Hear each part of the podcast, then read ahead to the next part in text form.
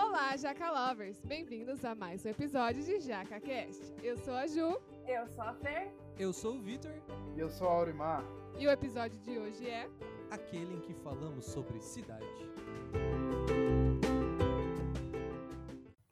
E aí, pessoal, beleza? Hoje a gente tem um convidado especial aqui, o Aurimar. E aí, Aurimar, como você tá, cara? Fale um pouquinho sobre você. Tudo bem, prazer estar aqui. E vim aqui mais para conhecer, entender sobre o que sobre sustentabilidade e tal. Então, vou participar e o que eu puder contribuir, vamos aí. Que, que massa. Seja bem-vindo aí que você apareça em mais episódios, hein? Bem-vindo ao JacaCast.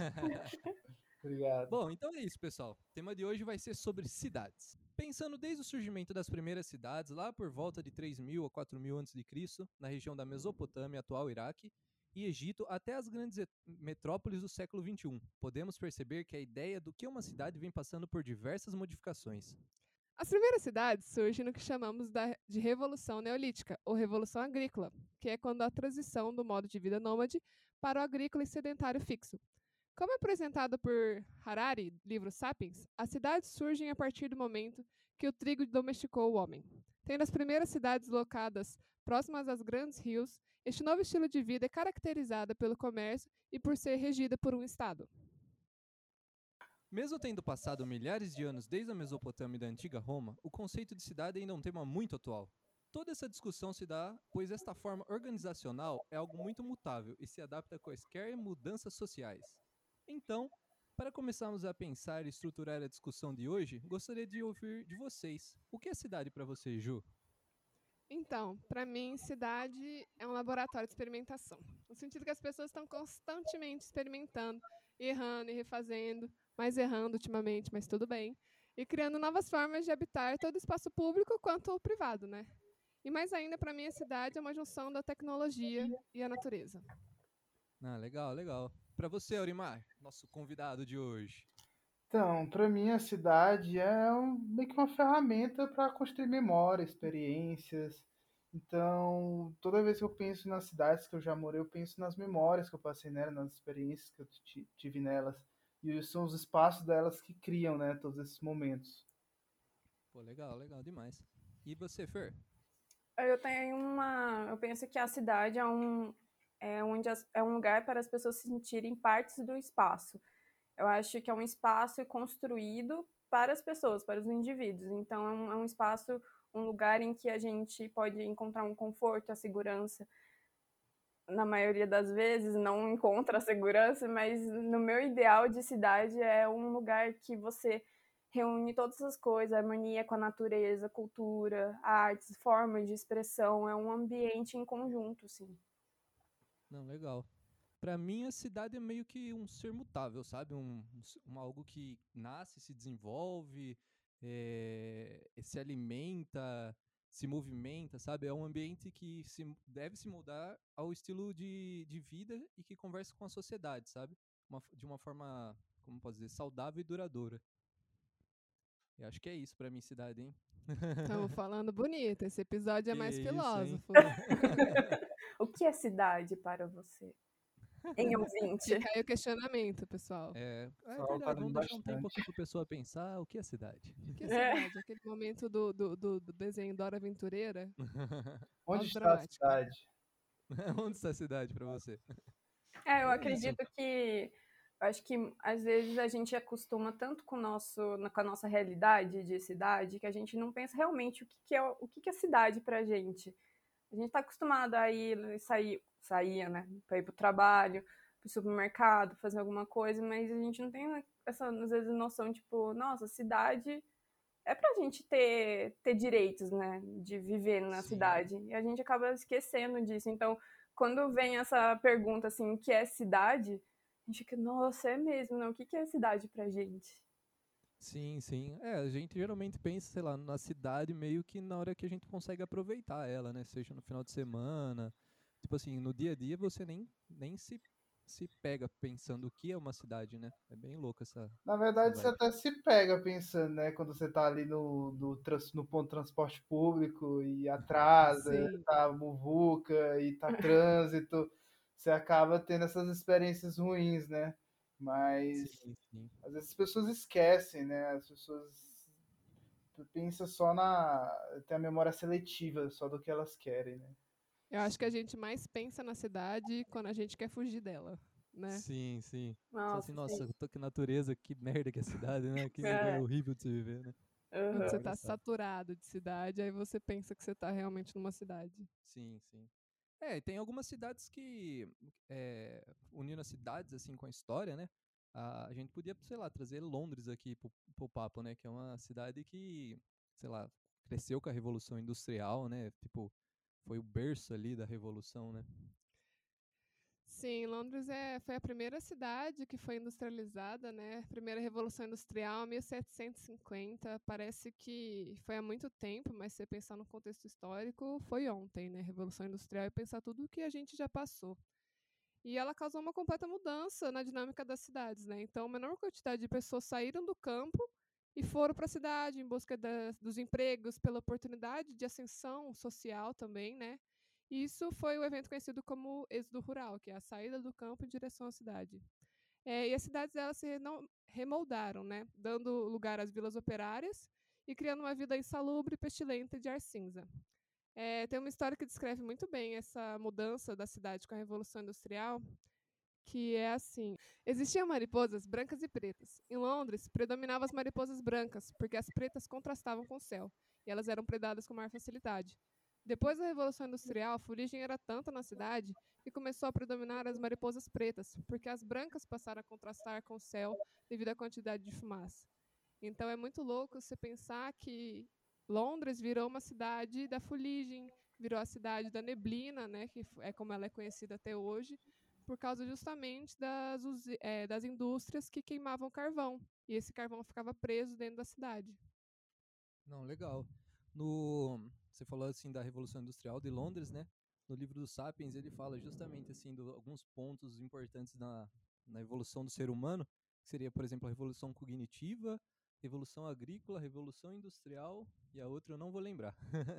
Mas tipo assim, o ponto importante assim que a revolução industrial foi para o conceito de cidade, né? Tipo, que começou a criar mesmo, não criar, né? Porque já existia na época da Mesopotâmia, do Egito, um, um conceito de, de comércio, né? Mas do- acho que a partir da Revolução Industrial foi criado esse, esse conceito do que é cidade para nós hoje, né? Sim, foi Conceito criado. moderno.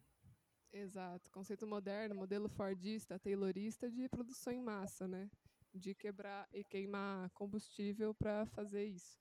Hum, legal. E, não, e que história, né? Tipo, a cidade mudando a biologia do, do animal, né? Doido, eu- né, meu? Eu não É sabia que, dessa na história, verdade, o ser humano sempre faz isso, né? Ele, ele transforma tudo que está à volta dele para a comunidade dele, né?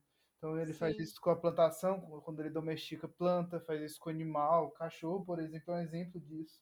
O animal que Uhum. foi transformado com a gente ao longo do tempo. né? Então ele sempre está transformando o que ele está em volta, né?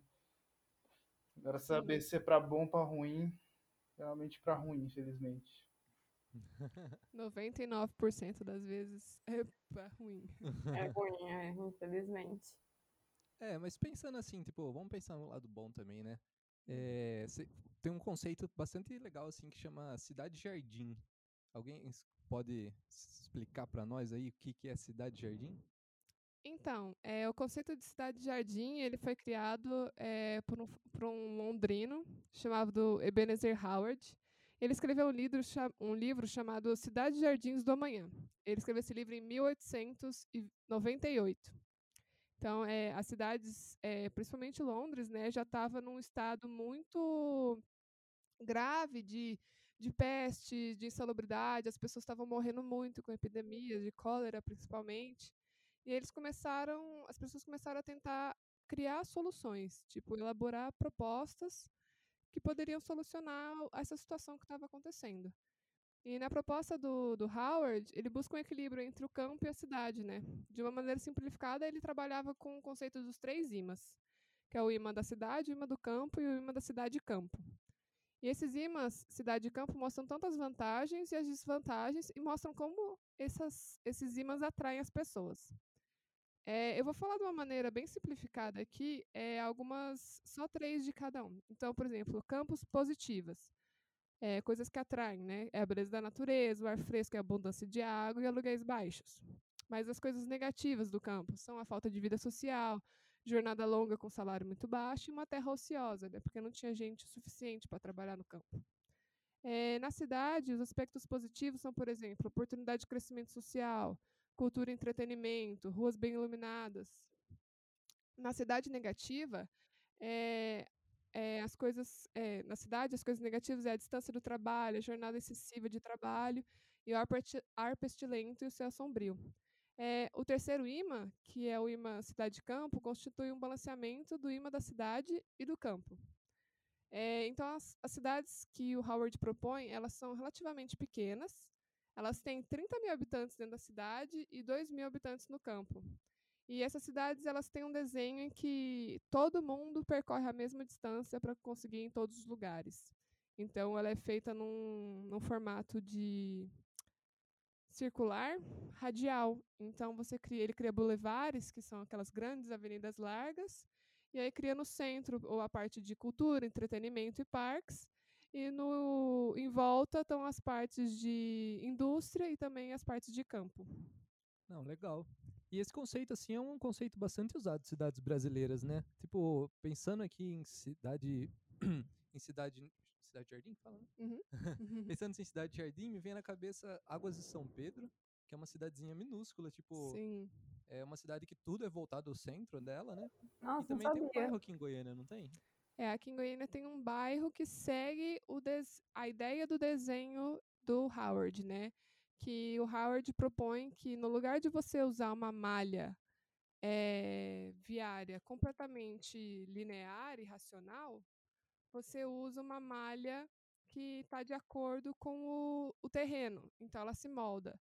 E a ideia de criar é, espaços verdes para todo mundo, né? Então aqui em Goiânia é, existem tipo glebas de ruas elas formam um cul-de-sac, que é uma rua sem saída.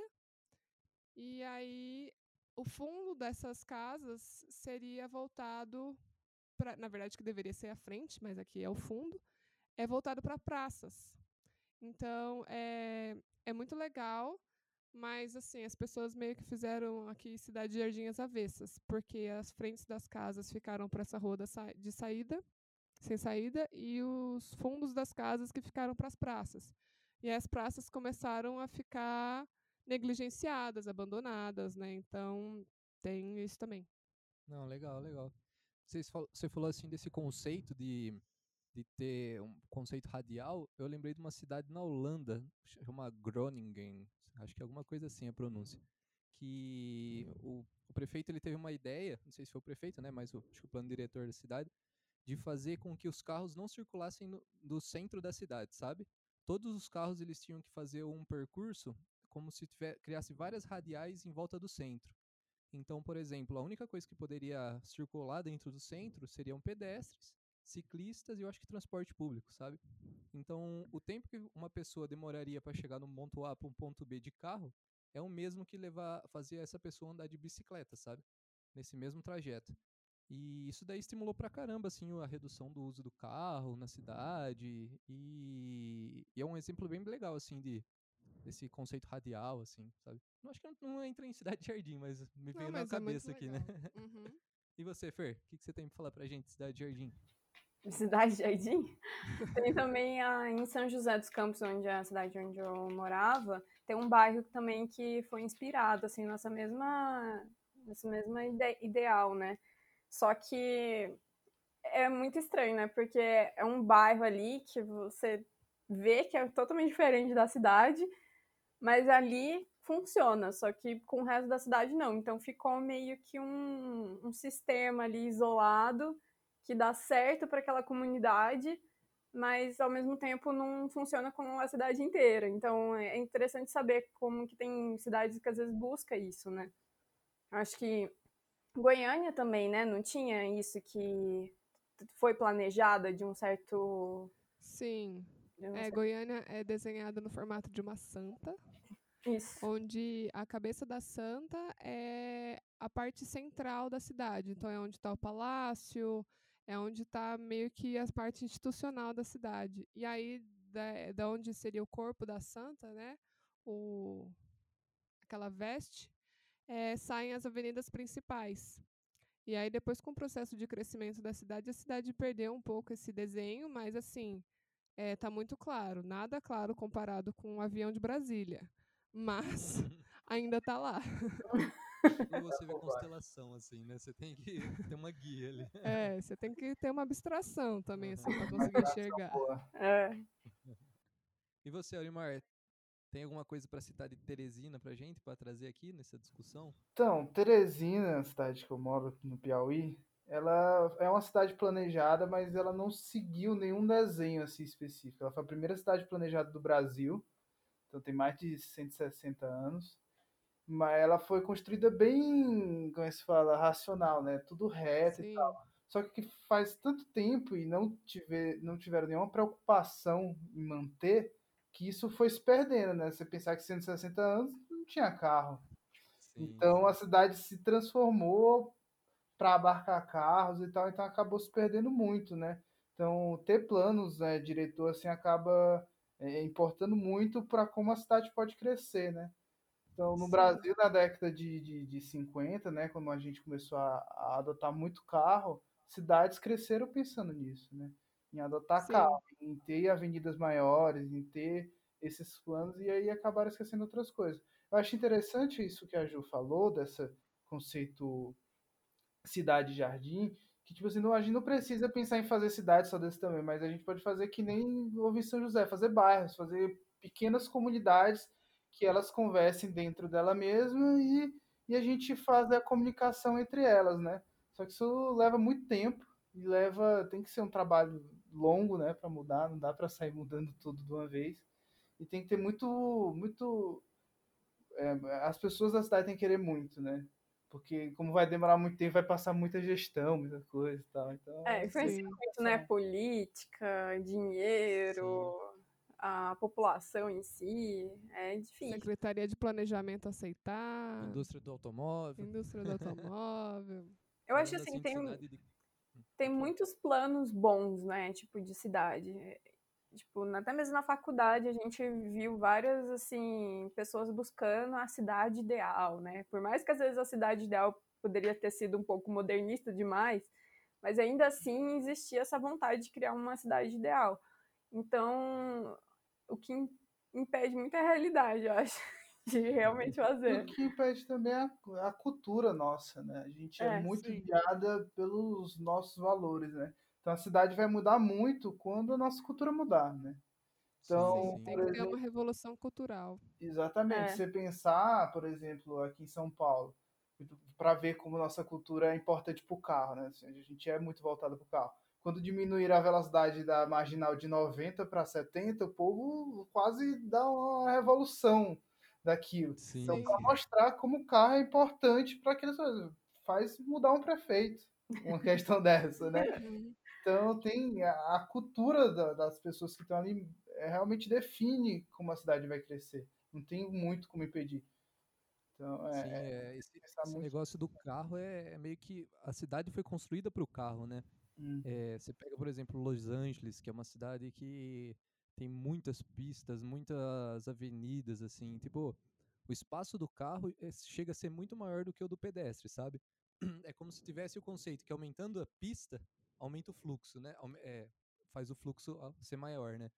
Mas na verdade não, quanto mais pista a gente percebe que mais Pior carro, fica. né? Tipo, É, o É. Brasil e os Estados Unidos é um bom, ex- é um bom exemplo sobre a cultura do carro, né? Aqui a gente teve sim, os dois, os dois países tiveram épocas que foi muito investido nisso, né? Foi feito um investimento massivo de infraestrutura de carro. E a gente Sim, vai sim. mantendo e vai aumentando.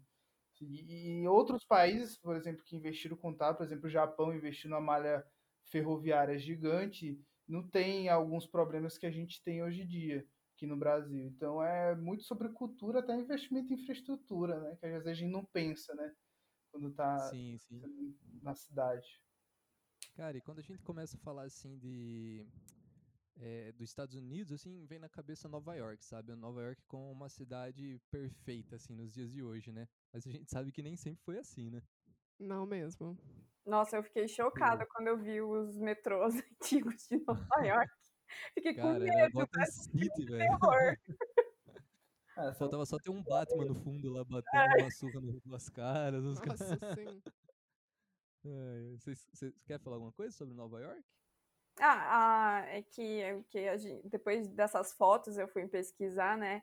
Na década de 70 e 80 teve a grande recessão, né? Que teve mais de 500 mil empregos perdidos. E por conta disso, o município de Nova York ele praticamente decre- decretou falência. E ele se viu obrigado a reduzir os gastos públicos, como infraestrutura, limpeza, segurança, assim, de forma bem drástica. Então, imagina, uma cidade de Nova York, na época, na década de 70, de repente, acabou o investimento nisso. Então, foi uma, foi uma coisa que gerou bastante violência, principalmente nos metrôs. As pessoas. Eu fiquei chocada quando eu soube que tinha. Quando uma pessoa chegava no aeroporto de Nova York, tinha voluntários que entregavam assim, panfletos de como sobreviver em Nova York. Você não podia Ah. andar na rua de noite, você não podia pegar metrô, ou seja, você não podia andar na cidade, não Tá podia ir cara. qualquer lugar. Então, assim, é, por mais que eu acho que a gente pense muito nessa cultura do carro, assim, a- tem muita gente que usa transporte público e depende disso, né? Agora, você imaginar uma cidade que, que tem essa, esse transporte público de uma forma tão precária, é muito complicado você imaginar isso. Tipo, não funciona a cidade. Muita gente depende disso. Se, se acabar o metrô, muita gente vai você vê, vê todo dia metrô cheio, né? Por exemplo, via, né? Não sei se ainda tá. Essa é uma diferença muito grande, por exemplo, do Brasil para os Estados Unidos e como no Brasil a gente cons- talvez consiga mudar até mais rápido que nos Estados Unidos. Que nos Estados Unidos o carro é muito barato, né? Então as Sim. pessoas podem ter carro, muitas pessoas têm carro e poucas pessoas acabam dependendo do tra- transporte público. Então quando você pensa em políticas públicas, não dão atenção para esse tipo de política lá. Eles estão mais interessados em ter mais espaço para os carros, avenidas e tal, porque é isso que eles usam. No Brasil, como o carro é muito caro, a gente acaba usando muito transporte público. Então é um assunto político o tempo todo. Sim. sim. Como melhorar a situação do transporte público. Então a gente talvez tenha uma luz aí para a gente cada vez melhorar, né? Realmente muita O gente usa. que é muito maluco é que você pensa Nova York, né, nessa época, entre 70 e 80, com toda essa violência, mas foi também um momento de muita revolução cultural, né? Foi o nascimento do punk, do rap e também foi o nascimento do grafite. É, hoje eu estava lendo um artigo e que nesse artigo ele fala que quando surgiu o grafite, quando surgiu é, é porque o grafite naquela época e a pichação eram muito próximos, né? Era uma arte que ainda estava sendo descoberta. Hoje a gente tem uma diferenciação muito clara entre o que é o grafite e o que é o picho, né? Mas nessa época ainda não existia isso. E aí muitos artistas, eles grafitavam o, o metrô porque aquilo ia rodar a cidade inteira. Então a arte dele ia rodar a cidade inteira. Então eles não viam a pichação ou a- o grafite dentro do metrô como um ato de vandalismo. E é muito louco, porque para gente que vê as fotos hoje, que a gente sabe é, o que isso significa, a gente vê como um ato de vandalismo, sabe? E para eles naquela época era muito diferente.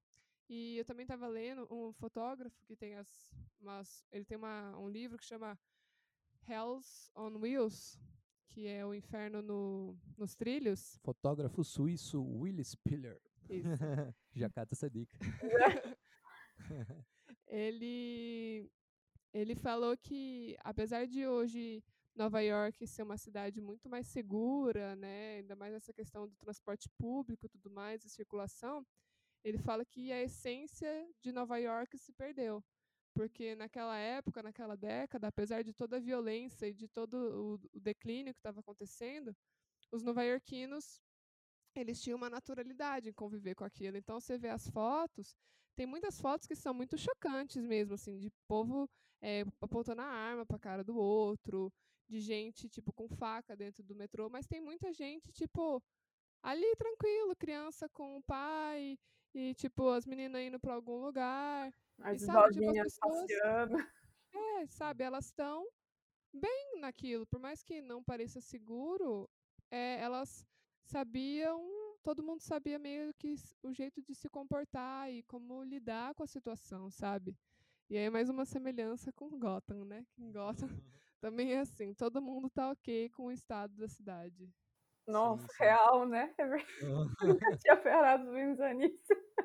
Cara, eu muda, mudando o assunto, mas falando de Gotham ainda, é. tô jogando uma trilogia do Batman Arkham, a trilogia Arkham, sabe? Cara, você vê Gotham assim, você fala, meu Deus, isso aqui devia ser Nova York mesmo em antigamente. negócio tem, sim, caramba. Ah, é, vale dizer que os, os, jogos são sempre inspirados em cidades, sim, né? Os jogos mais atuais, normalmente, eles são inspirados em cidades é, orientais, Singapura, é, muita cidade da Tailândia, muita cidade chinesa, Shenzhen também é lotado de referência em, em, em jogos. A Arimar vai saber falar mais disso. Ah. minha, minha época já passou de jogo. atualizado, tem que voltar. E, cara, é legal. E falando de Brasil, assim, como que surgiram as cidades no Brasil? Vocês têm alguma referência, assim, para trazer pra gente? Como que é? É, o, o processo de, de urbanização brasileiro, ele foi a partir da segunda metade do século XX, onde realmente começou a acelerar o crescimento. E a partir disso, foi só aumentando, né, a urbanização. Só que o que, que a gente vê, né, a gente presencia isso, que foi um crescimento muito acelerado com falta de planos. Por mais que às vezes tinha às vezes planos na, na folha, não saía do papel.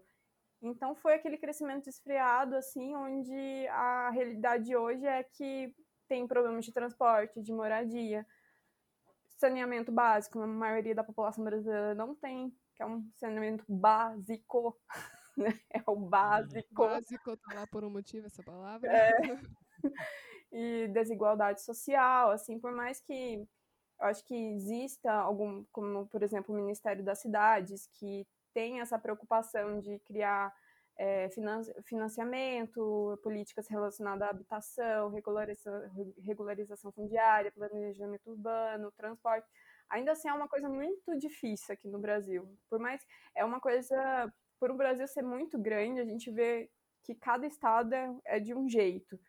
Cada estado tem suas, seus desenvolvimentos, suas crises, assim. Então, é, eu acho que essa falta de planejamento meio que criou, é, acho que já, justamente essa cultura do brasileiro aceitar essa realidade e não procurar isso. Então, às vezes, no, acho que nos planos políticos, assim, falar ah, segurança, é, o que a gente às vezes almeja, mas não existe né, uma coisa assim efetiva, né? Acho que a gente sente um pouco falta disso na, na política, de realmente alguém fazer sobre isso. E uma coisa interessante também que eu estava vendo que o espaço público foi uma coisa muito muito particular, assim, né, principalmente na América Latina por conta das diferentes etnias que tem aqui.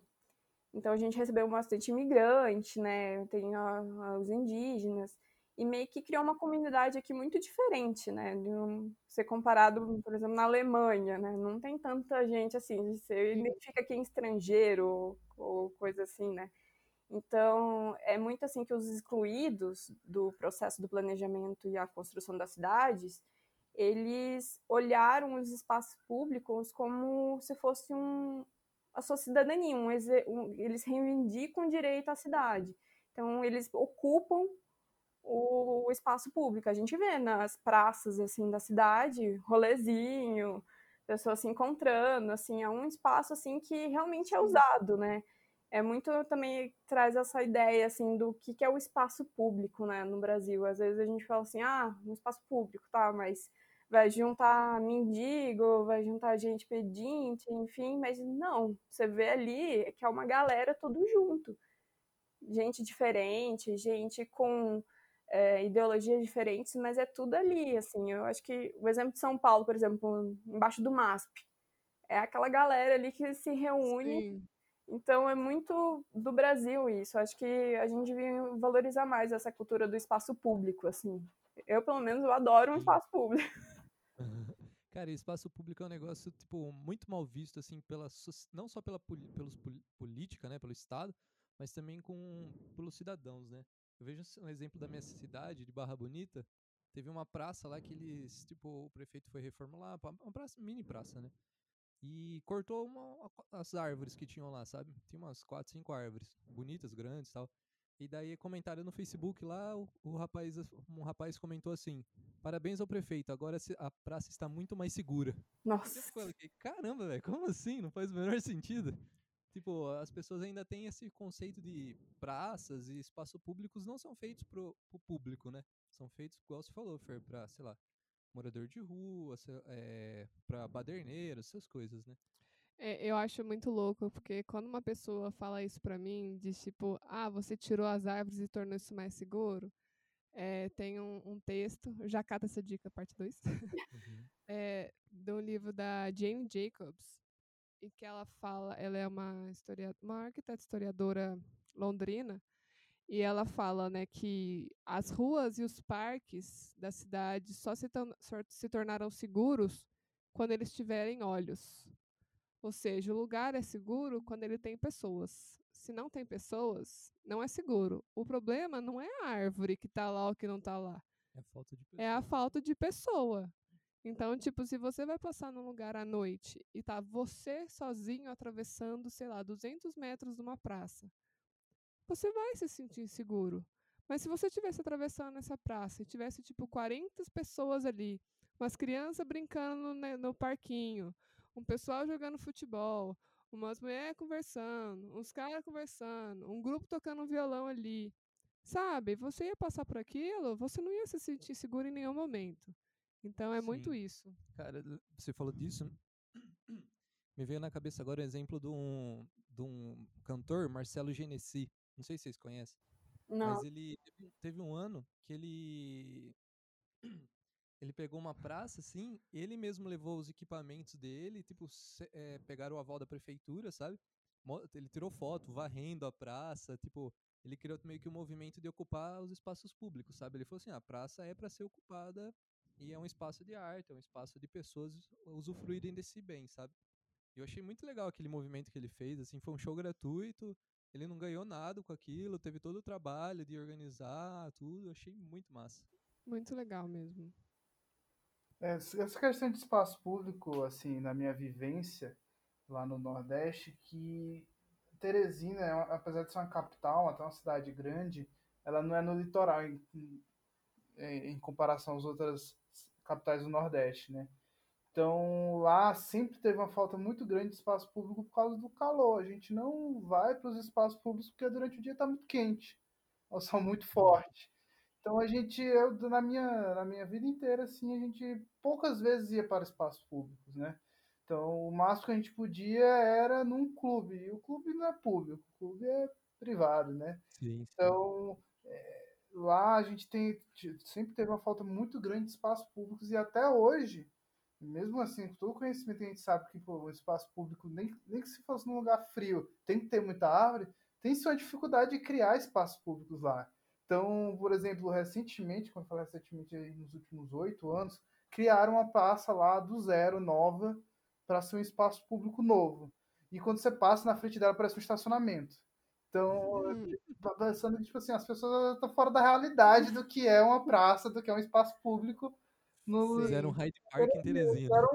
Fizeram, fizeram um estacionamento e eu nunca nem entrei lá. Eu passo na frente e eu é. fico, fico triste de olhar aquele espaço.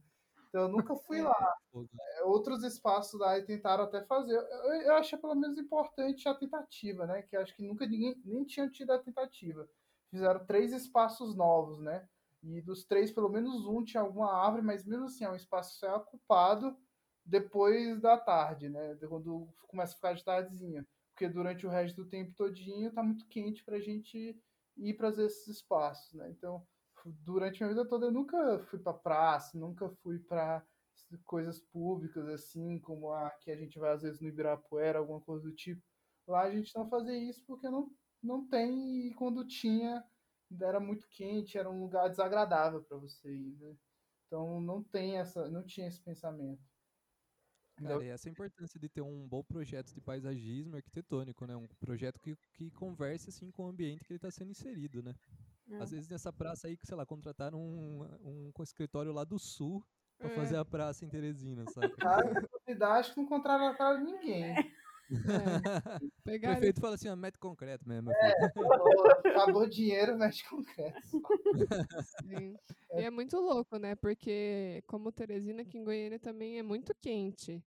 E a gente tem, aqui é é uma cidade que tem muitos parques e muitas praças é, que estão envolvidas por, por edifícios, né? Então, é, e é muito louco porque das sete horas da noite, mano, as praças ficam lotadas, os parques ficam lotados, sabe? Cara, E- Goiânia tem muito atleta, né, velho? Assim, de rua.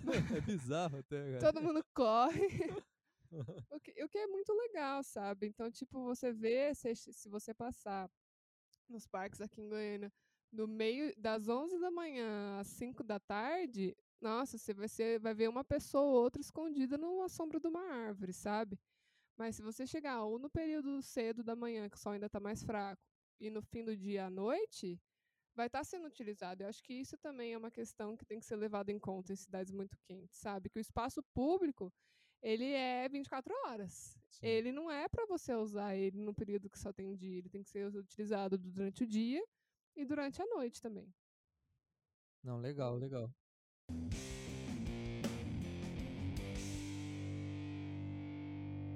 Bom, pessoal, é, falamos bastante sobre a cidade, né? Mas a gente sabe que a cidade ela tem vários problemas, assim, né? Tipo, não só violência, como a gente já citou, Nova York na década de 70, mas assim, a gente percebe há muito tempo e muito recorrente ainda nos dias de hoje, problemas de enchente, né?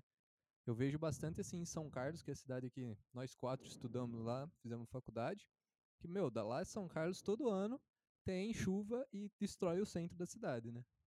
É porque São Carlos também é uma cidade é, muito assim, que foi feita por pessoas muito inteligentes.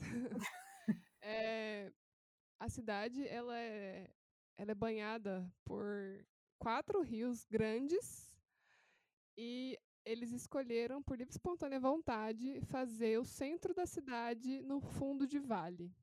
Então, além deles terem retificado o rio, né, que os rios eles fazem esse zigue-zague. Imagina aquela fotinha, aquele vídeo da Amazônia, assim, o rio, assim, fazendo vai e volta, lindo. Agora imagina que nas cidades também eram assim. E, e as pessoas retificam isso. Antigamente, na época do rodoviarismo, isso era as pessoas acreditavam que isso era uma, um simbolismo de evolução, né, de, de modernidade, do homem dominando a natureza, mas na verdade a natureza vence nessa briga, né? O rio ocupa o espaço dele. Cara, e tem uma foto que eu vi da época que canalizaram o rio lá, né? Que o jornal fala assim: chegou a modernidade em São Carlos, estamos canalizando o rio, não lembro qual é o nome do rio que passa lá, Sim. mas é um jornalzinho da época, achei muito louco. É, a gente tem a, o, o Promemória em São Carlos, que tem todas essas manchetes, né, mostrando, é muito, é muito maluco ver. E, e, aí, todo, e aí, tipo, o centro da cidade foi feito nesse fundo de vale, mas é o centro feito no fundo de, de vale que eles nem sequer deixaram a reserva. Então, tipo, o concreto da pista e das praças e dos imóveis, ele tá em cima da onde o rio acontecia e tem um reguinho d'água passando. E cada ano que passa, essas enchentes aumentam, né? Lá em São Carlos tem uma coisa que chama Black Enchente. Todo ano tem Black Enchente, porque a cidade alaga, as pessoas perdem tudo do comércio e elas vendem no outro dia por um precinho amigo. Mas é É assim, triste, gente, mas é não é uma verdade. né? enchente, assim, é uma enchente, que é um negócio que É. leva carro, leva ônibus, caminhão, é uma enchente muito forte. É, vale, vale notar que nos últimos anos, é, quando eu e a Fer mudamos para São Carlos, né, em 2014, eu lembro muito, a gente estava um dia no instituto, e nosso Instituto de Arquitetura de São Carlos também é no fundo de vale. Mas ele tem um espacinho, assim, de reserva do, do rio alagar. Então ele toma pista, ele já não entra direto no comércio, como é no centro.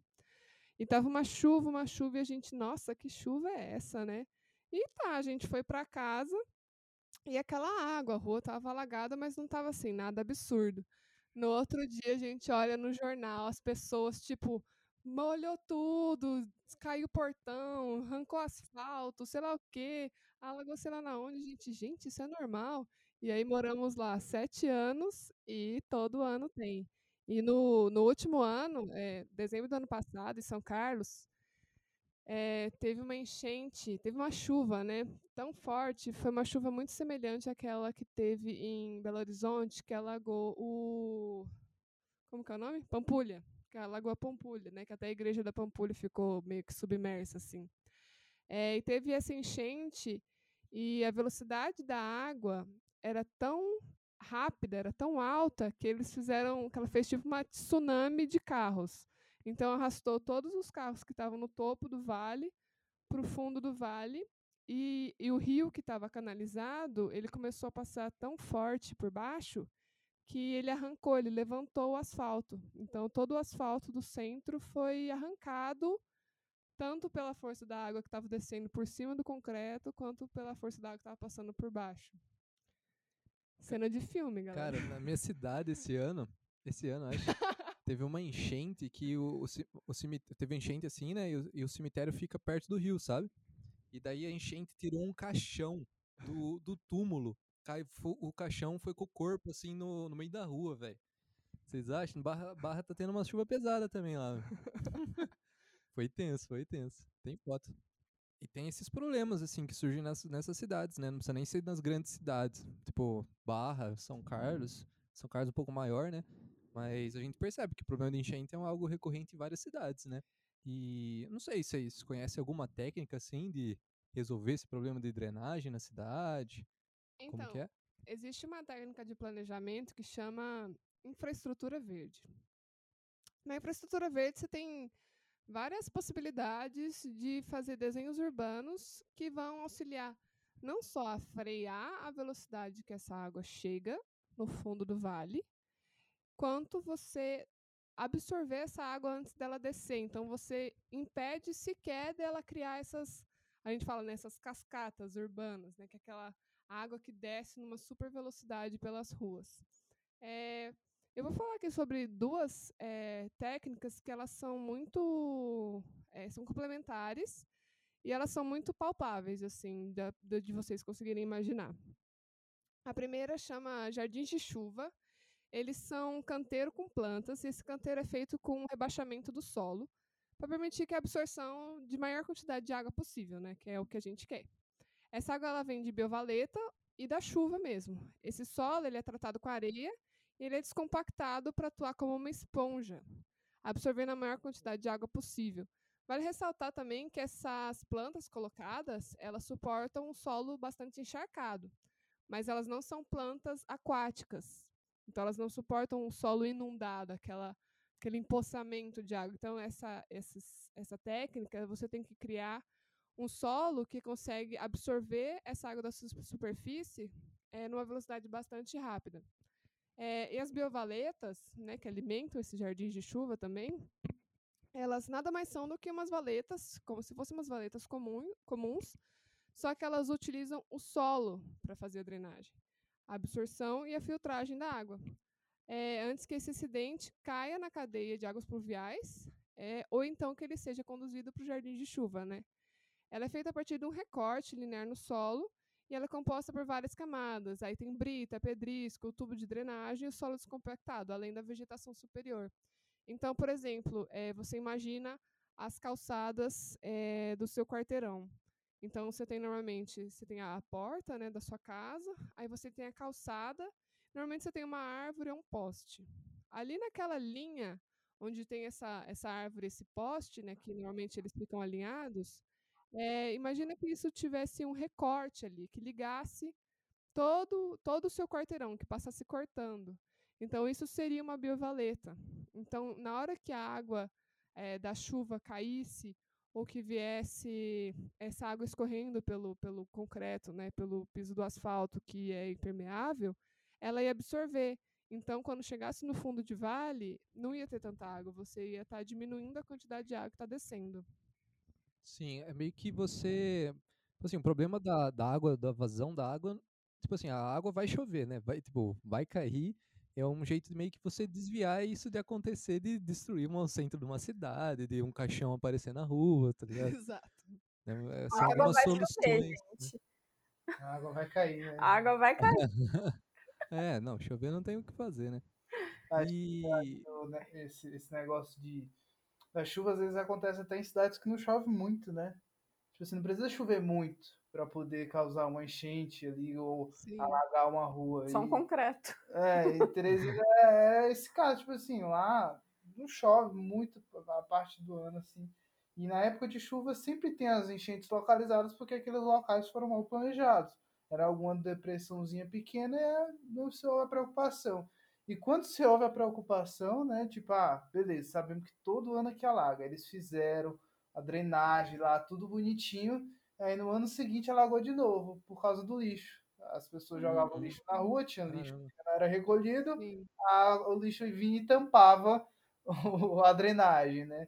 Então, o clássico, né? O clássico da cidade urbana. Isso, então, tipo assim, né, né, também vale muito a preocupação das próprias pessoas, né, com o espaço que elas ocupam, né, para poder sim. conseguir resolver o problema. É, e a sim, vegetação sim. tem um grande papel também, assim, né? Eu acho que nesses desastres, assim, até a própria erosão. A vegetação é, ela segura isso. Se você tira a vegetação, é lógico que vai ter erosão, né? Então, é interessante saber também que, tipo, até nas biovaletas, assim, né, a vegetação também faz parte disso. Então, a cultura do concreto não faz mal, faz mal. Sim, e é, e é, interessante perceber que existem essas técnicas, tá que elas existem há muito tempo, mas nos últimos anos elas começaram a ser mais usadas, sabe? Em São Paulo tem um projeto muito bonito que chama Gentilezas Urbanas. E ele é encabeçado pelo André Graziano, que é um dos sócios do Licuri Paisagismo, que fez o Parque do Povo de São Paulo, ali perto do JK Guatemi. E esse projeto Gentilezas Urbanas, lá em São Paulo, é, eles não fazem parques em si, eles fazem canteiros.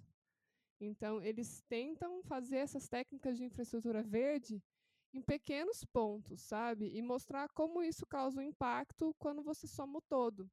E eles estão fazendo esse projeto, eu acho que não completou um ano ainda, que esse projeto já está sendo implementado. E eles já é, vegetaram né, e colocaram infraestrutura verde em numa área de maior do que a área do Central Park. Então, vocês pensam assim que é drenagem urbana que não estava acontecendo e que agora está. E ele mostrou as fotos, aqui eu assisti uma palestra dele outro dia, e tipo, é impressionante a velocidade que as plantas crescem, porque como tem muita água correndo, elas estão super alimentadas. E uma coisa que é muito engraçado, que é que a gente está falando né, de Nova York, de Londres, que são cidades antigas, assim como São Paulo, né, antiguíssimas, é, ele estava contando que tipo tinha área que eles iam cavar os jardins de chuva ou cavar as biovaletas e eles cavavam tipo sete, oito camadas de asfalto e paralelepípedo, sabe, que estavam empilhadas. Então a cidade também tem essa história, né, que está ali. Sim, sim. Nossa, São meu Deus, é Paulo, é muito concreto. Você falou assim uma área que eu penso, que eu acho que se não me engano tinha bastante, tem, eu não sei ainda como que é agora, justamente por causa da reforma que teve, né? O Vale do Anhangabaú. Cara, você vê o projeto assim, eu não, eu não, não, não tô falando sem propriedade nenhuma, óbvio, né? Porque eu não vi o projeto da, do pessoal. Mas você vê o Vale do Anhangabaú hoje é puro, puro concreto, assim, sabe? Não sei se vocês conhecem a nova reforma que fizeram lá. Não, não. Acabou esses tempos, assim, ano 2020. É bem recente mesmo. Eles têm vários pontos, assim, meio de criar, tipo, um, uns canais, assim, uns riozinhos. Mas eu não sei muito bem se vai funcionar em épocas de chuva, né? Então, a ideia. Até sem notícia a respeito. É, a ideia é, para quem não sabe, o Vardangabaú, na verdade, ele é o rio Tamanduateí, né? Que tá ali embaixo e que ele foi tamponado completamente, só que ele foi tamponado num nível que não tem mais volta. Assim, eu acho que tem volta, mas, sabe, não vale a pena economicamente para o Estado. E nessa nova reforma, é, eu entendo o lado deles terem colocado tanto espaço seco, né, que a gente chama, que é esse espaço concretado, com piso, né, que não tem vegetação, porque é um espaço público muito utilizado do centro. Mas, é, dizendo eles, é porque eu não fui lá ainda, mas dizendo eles, esse, esse material que está no piso é um concreto drenante. Mas quando você lê o artigo explicando um pouco do projeto, é, foi feito para alagar. Então, ele atua como uma bacia de retenção. Como ele é fundo de vale, ele você está criando a enchente, né?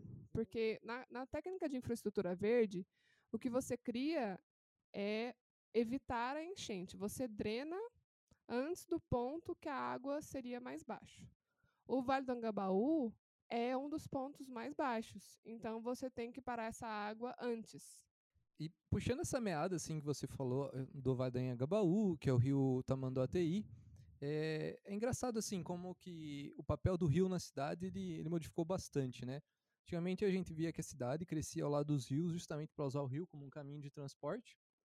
E tanto que uma vez eu vi uma matéria assim do, do plano de urbanismo de São Paulo, um plano que foi aprovado, mas não foi construído, que eles justamente usavam o rio, acho que era Marginal Tietê, e construíram várias, é, várias pontes, um canal de hidrovia para transporte público, essas coisas, né? E isso me traz assim a ideia que a gente já comentou, mas que a cidade não é feita mesmo, assim, é, não conversa assim com o seu ambiente, né? Não conversa com o rio, não conversa com, com os pedestres. A cidade mesmo foi feita para carros, né? Sim. É, é, é muito, muito louco do, isso, né? Do rio é interessante porque o Brasil tem uma potência muito grande para usar esse tipo de transporte, né? Principalmente para carga. E acho engraçado que Teresina, o local que ela foi escolhido, foi porque ela tem dois rios cortando ela, né? Ela tem dois rios, um bem grande, que é ali na fronteira entre Maranhão e Piauí, que é o Rio Parnaíba, e o outro Poti, que corta a cidade indo do Piauí para o Maranhão. E aí foi feito justamente pensando para usar é, esses rios como é, é, é, meio de, de, de, de, transporte de carga mesmo, para escoar a produção. E isso foi totalmente abandonado, né? Não houve nenhuma, nenhum projeto, tipo assim, um rio que era navegável virou, tipo, passa a não ser navegável, né? O Rio Parnaíba em vários pontos por causa da ação humana. E hoje em dia, para poder usar ele, a gente tem que é, é, é, é tipo, tornar essas partes navegáveis para a gente conseguir usar realmente ele de forma correta. Então, é, é interessante como é que a gente tem um espaço, a gente perde espaço, porque a gente não sim, presta sim. atenção nele. É, o rio, ele, ele é meio que ele é um transporte de cargas ali, né? Eu, tipo, eu sou de Barra Bonita e lá passo o rio Tietê, que é uma hidrovia importante, assim, no Brasil, né? Que é a Tietê Paraná. Direto você via navio de carga passando lá. E, e é muito louco, né? Essa, esse papel do rio, assim, na cidade, né? E daí, agora também, no meio da conversa, assim, o papo vem, papo vai. Lembrei que eu fui visitar Brasília e, cara, aquela cidade lá realmente faltou drenagem e faltou espaço para pedestre. Você pode comentar um pouco aí, Fer, de Brasília? Você que manja aí da cidade? Ah, é, eu fui muito, né, em Brasília. Todo final de semana tô indo pra lá. Não, Brasília foi uma cidade que eu fui, que eu conheci por conta da faculdade, que a gente, todo ano a gente fazia uma grande viagem didática onde a gente ia para a cidade e aprendia diversas coisas sobre a cidade, né? E o que eu fiquei mais chocada, assim, no Brasil foi justamente isso, assim, porque como somos estudantes, a gente fazia a maioria das coisas a pé, né? Estudantes de arquitetura, vamos vivenciar a cidade. Então a gente ia para Brasília, aí ia para um ponto em outro ali naquele no, na praça lá principal. Meu Deus do céu, a gente tava morrendo lá de. Eu lembro até a Juliana falar para mim antes da viagem. Acho que foi até porque é conta da sua mãe. Você falou assim: olha, Fê, acho bom você levar um. Como é que é aquele negócio do nariz? Um soro de nariz. Um soro de nariz, porque vai estar tá muito seco Brasília. E eu falei assim: nossa, mãe, vai estar tá muito seco Brasília, a gente precisa comprar um soro de nariz. E quando chegou lá, realmente, o olho começou a ficar o calor e a gente não conseguia achar um lugar de sombra para descansar. Tipo, ah, a gente fazia as paradas e não tinha lugar, a gente ficava, tipo, no concreto ali. Era muito ruim, assim. E até o próprio, acho que o, esporte, o transporte público, lá o metrô, o que é muito esquisito, é não pegar a cidade inteira. A gente foi o primeiro metrô na vida que eu vi que não tinha ninguém. Eu lembro de eu estar do lado de Feju, não tem ninguém aqui nesse metrô. Não tinha o metrô não tinha ninguém, tava tão limpo, tão limpo que dava pra gente sentar no chão. Dava. E eu, você sentou, cara, né? Acessos... Hã? Você sentou. Eu sentei, eu tenho fotos.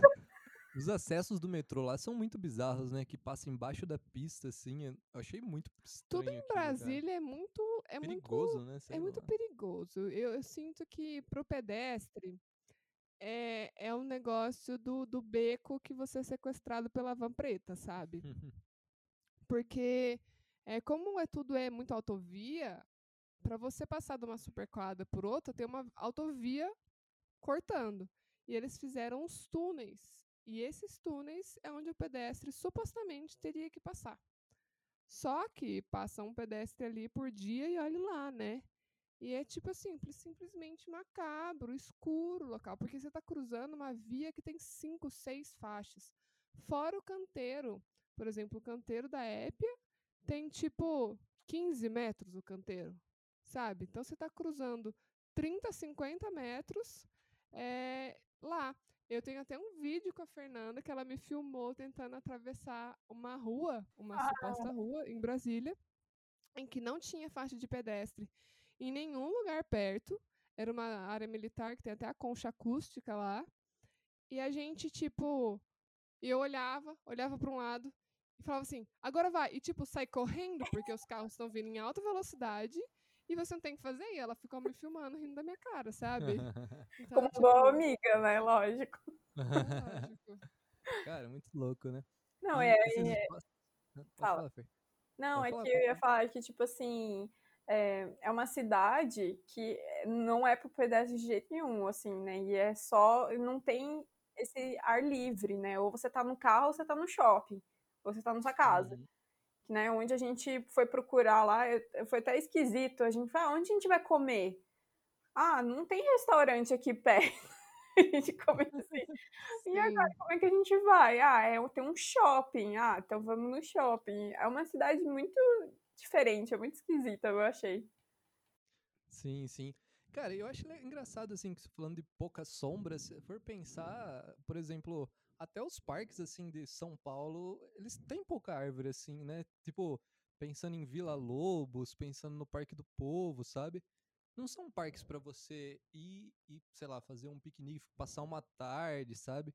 Acho que são mais, sei lá, parques atléticos, assim, pra você fazer um esporte, sabe?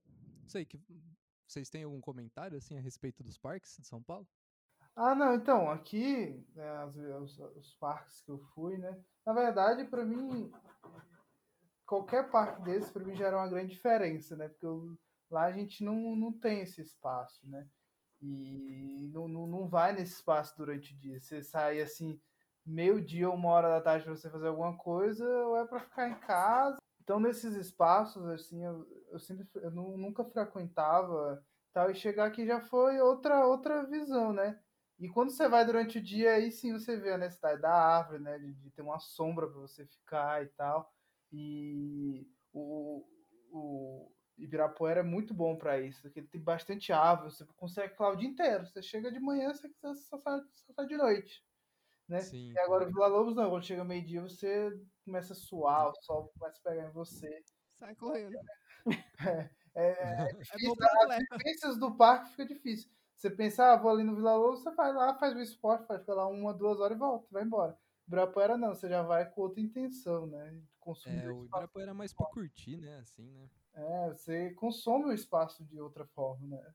Você pega E, assim. cara, o Vila Lobos é engraçado. Eu gosto muito de lá, assim, mas, tipo, é, lá no, no sol você sofre. E na chuva, cara, foi duas vezes andar de skate lá, eu meio que surfei, sabe? Porque começava a chover assim, a, a avenida ficou um riozinho, saca? Tipo, a drenagem lá também é falha o negócio. É bom que você pratica dois esportes, né, Vitor? É verdade. tá na hora de variar um pouco ali. né? Acho que lá no Vila Lobos precisa de uma manutenção. Acho que o solo lá já tá meio compactado, sabe? Toda vez que eu vou lá parece. Tipo, eu sinto que a intenção de lá não era ser um deserto, mas ele tem uma pegada de deserto, sabe? Eu sinto que o solo é seco, a grama é seca, as árvores estão secas, tudo é meio seco lá. E eu acho que não é problema da chuva, porque parece que a chuva bate naquele, naquele solo e é como se fosse um concreto, sabe? Ela escorre, ela não absorve. Não sei se tá precisando vir uma, uma maquininha lá dando uma Uhum. sabugada. Areia. O Parque do Povo eu- já é um parque que eu, eu me identifico mais, assim, perto do Vila Lobos, sabe? eu acho que conversa bastante com aquele negócio que a gente tava falando da cidade sendo por pedestre e tal, que os acessos lá meio que são através de muito mais fácil, óbvio, né, de bicicleta ou a pé, né? Você pega o metrô ali do, acho que é Cidade Jardim, né? Uhum. Ou o Parque do Povo, não lembro como chama o, o a CPTM, e você já tá dentro do parque, né? E tem, pô, tem muita ciclovia que chega nele lá, sabe? Dá pra chegar de trem também no Vila Lobos. Sim, sim, Sim. CPTM, né? Eu não lembro o nome da estação, mas Vila Lobos. Também não lembro. É Vila Lobos. Ah, o Vila Lobos você tá falando. Ah, tá. É verdade. Ups. É que, tipo, o Vila Lobos você vê que tem um estacionamento lá, sabe? Tipo, Tem lá. é, muita gente vai ainda de carro no Vila Lobos, né? Ruim O é Parque do Povo eu acho que não tem isso era, né?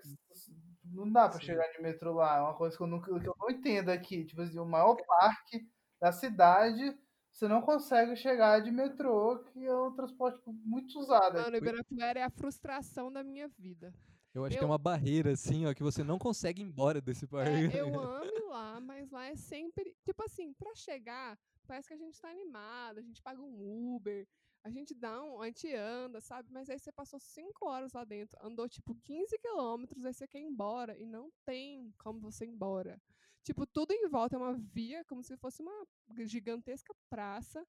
Você não tem ônibus, você não tem metrô, você não tem trem, você não tem nada. Não, até tem, né? Mas, tipo, é difícil, né? Você lembra aquela vez que a gente foi, Aurimar? Lembro. Ficamos um tempão esperando o ônibus lá, cara. Exatamente. E embora. coisa, você sempre vai estar do lado errado que você quer ir embora. Então, você É verdade. Sim, Esse que, é, ir embora. Pra onde que é uma grande peça você assim, vê que ir você embora tá do- no lugar mais distante e atravessar o parque inteiro pra poder ir embora. Aí não tem como dar Essa, é- essa, é- essa é- acho que é a graça do cara que fez o Ibirapuera, sabe? te deixar do lado contrário da saída que você quer. Sim.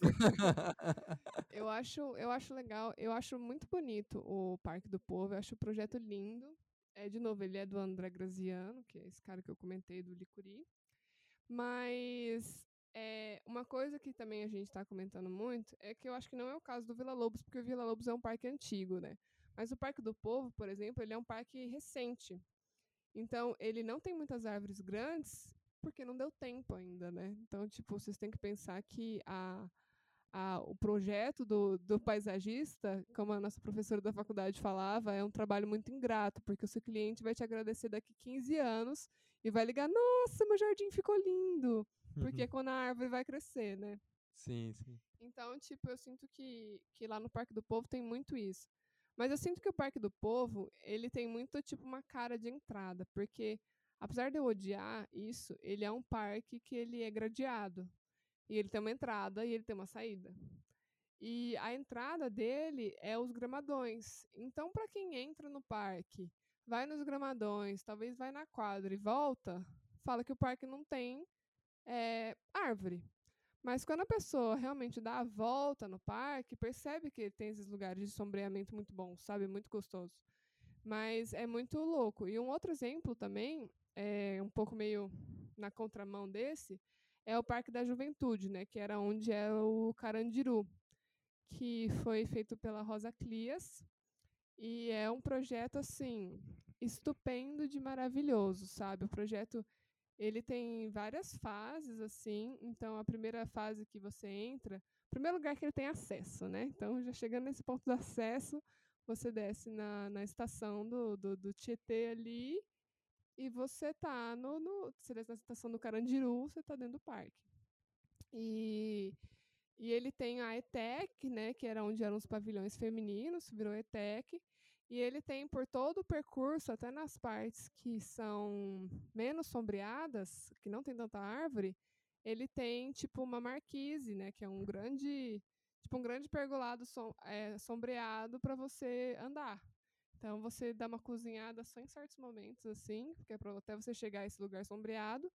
E depois quando você passa é uma ponte, que aí você também chega numa parte que tem um pavilhão que ia ser construído e foi abandonado, que ela deixou lá. Você consegue andar por cima dos muros, onde eram os muros de observação é, dos guardas.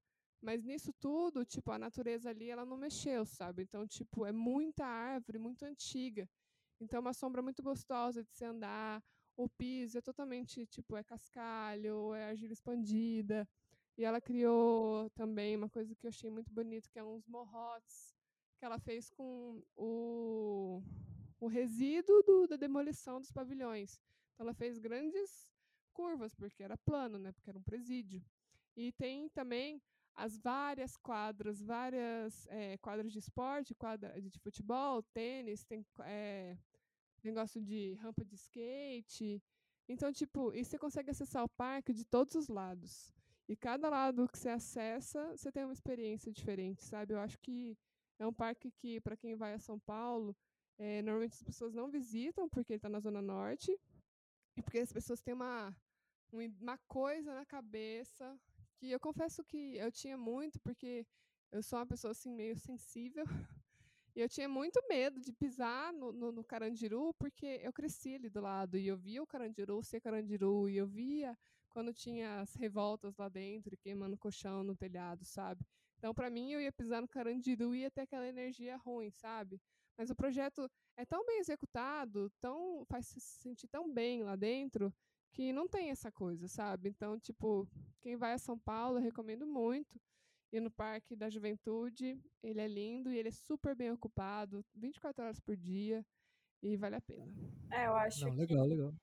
É, é bem interessante. Eu acho que se, se a, no projeto tivesse totalmente erradicado a memória do Carandiru, eu acho que teria uma outra sensação ali, do tipo. Sim eu acho que o jeito que ela fez, eu lembro muito quando a gente foi, o jeito que ela fez não foi uma coisa assim. Eu também tava um pouco receosa de, de ir, assim. E não foi aquela coisa tipo assim, nossa, aqui era o Carandiru. Não, tipo, aqui era o Carandiru, sabe? Era uma coisa. Não era muito chocante, assim, a gente entende o que, que foi a história do Carandiru, mas ela tratou a, a memória de um jeito totalmente diferente, assim, muito mais respeitosa que não criou aquele ambiente assim macabro, né, vamos dizer. Foi um ambiente ali que é da história de São Paulo, né? Então, eu achei bastante interessante assim que ela não não fez é, a gente esquecer, né? Tipo, ah, existiu ali, é importante a gente lembrar, sabe, que existiu. O parque tem um papel histórico ali também, né? Tipo... É, sim. Sim, acho que o Carandiru é algo, é um marco de São Paulo, sabe? Um presídio dentro de uma cidade é algo muito incomum no mundo, né? E a gente teve o, o Carandiru tantos anos. E, e o que eu gosto muito, eu acho que entra numa questão muito do papel da natureza, sabe? Porque nesse pavilhão que foi parado de, a construção dele está na metade, ele tem o piso e começaram a levantar as paredes, né? Só que o pavilhão é, ele é aberto ainda, sabe? Tipo assim, ele só tem piso e parede. E ela criou um deck que você percorre pelo, por dentro desse pavilhão. Tem um caminho. E você. Tipo, eu acho que se não tivesse a quantidade de árvores que tem ali, se a, se a natureza não tivesse, tipo, abraçando os muros do jeito que tá, não ia ter essa pegada que tem. Porque apesar de que quando você anda, você sente, tipo, nossa, isso aqui era para ter sido um presídio, você ao mesmo tempo você consegue ver tipo, olha que bonita essa natureza que está aqui, sabe? Eu acho que você tem essas duas experiências ao mesmo tempo de uma maneira muito bonita, sabe? Eu acho que esse esse trabalho que ela fez foi dar uma outra linguagem para o que é, sabe? Ela não simplesmente pegou e criou um museu do, do que era um pavilhão, sabe? E deixou lá. Que é muito o que acontece, né, em, em Auschwitz, por exemplo. É, nada se compara também, né, Carandiru a Auschwitz, mas quando você vai a Auschwitz, que a gente foi no caso, é, você entra dentro dos prédios e você entra dentro dos locais. Eu entendo que o papel disso e da memória que, que, que é necessária, né, de que ter na Alemanha e ter do, do judaísmo também. Polônia. Mas... Hã? Ah, é da Polônia. Não, a memória da, dos alemães eu tô falando. Ah, tá. Sim, é na Polônia, gente. Mas é, é, muito, é muito pesado, sabe? Mas foi feito para ser pesado. É, eu acho que é muito essa diferença, sabe? Foi feito para você ir lá e você se sentir mal por esse momento histórico sequer ter acontecido. E, tipo, em São Paulo tem uma interpretação que ela quis trazer, que é uma interpretação de, tipo, enfrentar aquela realidade com outros olhos, sabe? É não ver o Carandiru apenas pelas revoltas, mas reconhecer as vidas que tiveram ali, sabe? Eu acho isso muito, muito bonito da parte dela. Não, legal, legal. Pensando assim ainda em parque, saindo um pouco de São Paulo, né? A gente pensa no, no Parque Inhotim, né? Em Minas Gerais. É, acho que é um, um, parque que eu nunca fui, mas eu tenho muita curiosidade de ir, justamente porque tem um festival bem bacana lá, que é o Meca. Mas é um parque que conversa muito, assim, é, entre é, a natureza e a arte e o estar, né? É um parque bem legal, assim, eu acho. Vocês têm algum comentário? Vocês já foram lá, não foram? Eu e a Fer fomos nas viagens didáticas de graduação, salvando a gente. Viagens didáticas, hein? Que isso? Muitas histórias. É, sim, é uma coisa que vale dizer é que em Otim, a área de Inhotim, ela era uma área de mineração no século XIX. É, e o que é muito engraçado, vamos falar um pouco de etimologia, né, que é a origem das palavras. Inhotim é por causa que o dono dessa propriedade de mineração chamava Timothy. E as pessoas da área chamavam ele de Senhor Tim. E aí era Inhotim, que era o Senhor Tim. E aí virou Inhotim por causa que era o Senhor Tim. E eu achei isso, assim, sensacional. Brasileiro sendo brasileiro, como é, sempre. Exatamente. Né? Eu acho incrível. E, é. e, e, um empresário que herdou a área, chama Bernardo Melo Paz, na década de 80 ele decidiu transformar a propriedade num museu a céu aberto. É, ele gerou a, tanta recuperação da área, quanto deu um uso cultural para ela ao mesmo tempo, né? É, Inhotim hoje é a sede de um dos mais importantes acervos de arte contemporânea do Brasil e é o maior museu a céu aberto do mundo. É, Inhotim é uma experiência que eu desejo a todo mundo. É algo indescritível a experiência que é Inhotim, porque a gente pensa muito que o museu é a parte interna, né? É tipo, é o acervo que está lá dentro. E em Otim é, é diferente. Além do acervo que está dentro né, do, do museu em si, cada edifício, cada é, instalação é uma obra. Então, é como se fosse um museu numa escala gigantesca, né? Por isso que é um museu a céu aberto, porque cada espaço de exposição também é uma exposição em si. E, e é muito é muito incrível lá a experiência e lá tem uma piscina muito legal, que ela é no formato de, uma, de um livro de endereço, sabe aqueles que tinham ABCD, FG? Só que esses ABC é a escada. É muito legal. Que da hora, que da hora. Você já foi também, né, Fer? Você gostou de lá? Eu gostei demais. Eu acho que eu, eu nunca tinha visto, assim, um lugar daquele, assim. Foi uma coisa que, que eu, quando eu cheguei lá, eu falei assim, nossa, existe uma coisa assim no Brasil. Porque é exatamente isso, é um museu a céu aberto, assim. Então, além de ser um museu meio que arquitetônico, onde os próprios prédios, assim, já falam por si só, dentro dos prédios também já tem outros tipos de arte. A gente encontrou lá vários tipos, até sensoriais ou, ou só visuais. Então, é, a próprio o ambiente também, né, é muito ligado à natureza, com a água, com a vegetação. Então é meio. A gente se, sente, se sentiu bem lá, assim. É meio que aquela sensação de liberdade que você tá assim, ah, vamos pro próximo é, prédio ver o que que tá rolando lá dentro. a gente entrava lá, era um museu, é, sei lá, com a sobre a água. Aí a gente, nossa, é com a água. Aí ia por um outro, era totalmente diferente, assim. Então é uma experiência, eu acho que bastante artística em si. Que massa. Cara, é. eu acho que uma próxima vez, assim, de feriado, que o mundo não estiver acabando, assim, que surgir a oportunidade, vou pra Inhotim, hein? Mano, Inhotim é muito lindo e, e é legal pensar que não só é, tanto arquitetonicamente, quanto no quesito de paisagismo. É, lá tem um jardim botânico muito importante, referência mundial, e lá tem um dos jardins do Burle Marx com maiores, maior número de espécies. É, Burle Marx é o nome brasileiro, franco-brasileiro no caso, né?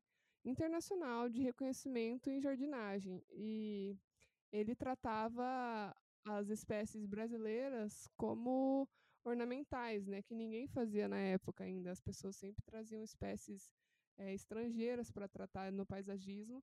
E ele dá um valor para cactos. Ele cria jardins de cactos que ninguém tinha a menor noção do que seria, se seria possível.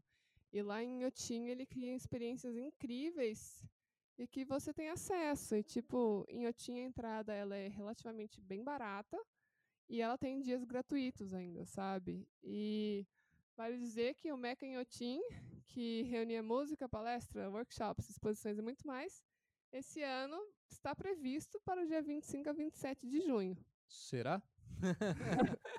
É o grande, a grande pergunta do ano. Será? É, né? A gente tá se perguntando isso sempre. Qualquer coisa. Será? Será? Será? Será? Será? Será? 2021 começando pior que 2020.